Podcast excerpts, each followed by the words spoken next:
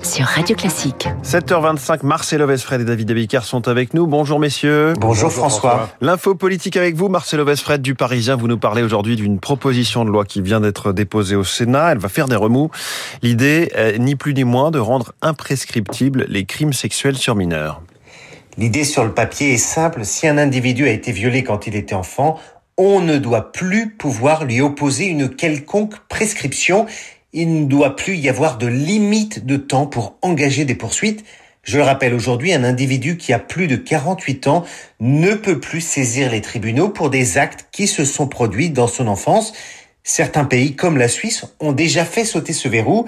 La proposition de loi dont je vous parle suggère de s'en inspirer. À l'origine, il y a un sénateur Renaissance, Xavier Iacovelli, un membre de la majorité, mais ce texte est aussi soutenu par des républicains, des centristes, des radicaux et des proches d'Édouard Philippe. Ces parlementaires considèrent que les crimes sexuels sur mineurs créent des traumatismes si durables que la décision pour un individu de saisir la justice intervient souvent très tard, trop tard, et c'est pourquoi ils veulent aligner la prescription sur ce qui prévaut en matière de crimes contre l'humanité, rien de moins, et d'aller au-delà de ce qui se pratique par exemple pour les assassinats. Est-ce que cette proposition, Marcelo, a des chances d'aboutir? On en est encore loin. Pour l'instant, ce texte n'est pas inscrit à l'ordre du jour du Sénat et la chancellerie n'est pas du tout emballée, d'autant que le sénateur Xavier Iacovelli prône que la loi, si elle était adoptée, soit carrément rétroactive. Ça fait beaucoup de normes chamboulées, mais le but de ce texte est ailleurs. Il s'agit de frapper les esprits, de relancer le débat sur l'impunité, de répondre à une opinion publique de plus en plus intransigeante sur le sujet. Déjà pendant la présidentielle, le candidat écologiste Yannick Jadot avait défendu cette idée on voit que le sujet traverse un peu tous les camps, car la société se radicalise sur les violences sexuelles contre les enfants, comme si on touchait à une valeur cardinale de notre société, comme si c'était un symptôme de ce que certains appellent, dans un terme qui revient à la mode, le processus de décivilisation. L'info politique de Marcelo Vesfred du Parisien. Merci beaucoup Marcelo. David Abiker, les titres de la presse avec vous. À la une, du plastique, de l'or et des paillettes. L'urgence de réduire la pollution plastique, c'est la une de l'Alsace, des dernières nouvelles d'Alsace, du monde et du progrès, car cette semaine, la France accueille, vous le savez, des négociations pour un traité en vue de limiter cette pollution. Elle commence aujourd'hui à Paris.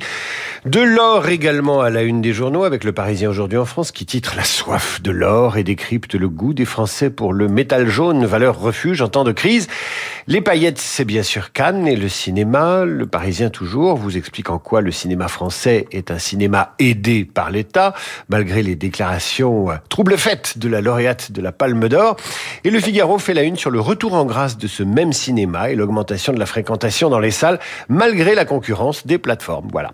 Merci David Abiker. À tout à l'heure, 8h30, ce sera la revue de presse complète de Radio Classique comme tous les matins. On vous aussi en podcast, comme on retrouve euh, l'info politique, hein, en podcast sur radioclassique.fr, sur toutes vos applis. Chaque séquence de nos matinales euh, est découpée, est envoyée tout de suite sur les sites et sur les applis. Voilà, comme ça vous savez tout. Bonjour Renaud Blanc. Bonjour François. Quel est le programme de la matinale? Premier invité de ce 739h, Samuel Blumenfeld, le spécialiste hein, du cinéma sur notre antenne, le Festival de Cannes, les propos de Justine Trier, on en parlait à l'instant avec euh, David et les titres de la presse, Cannes, les discours et le palmarès. Samuel Blumenfeld juste après le journal de Charles Bonner. 8h15 dans les stars de l'info. Guillaume Durand recevra notre confrère Éric Leboucher, éditorialiste aux échos. Éric Leboucher, mais également Hervé Letreut, climatologue, directeur de recherche au CNRS, membre de l'Académie des sciences, la transition écologique, la planification et l'économie verte. Hervé Letreut, Hervé Leboucher, Éric Leboucher, pardonnez-moi, dans moins de trois quarts d'heure. Comme tous les lundis, vous retrouverez Luc Ferry dans Esprit Libre.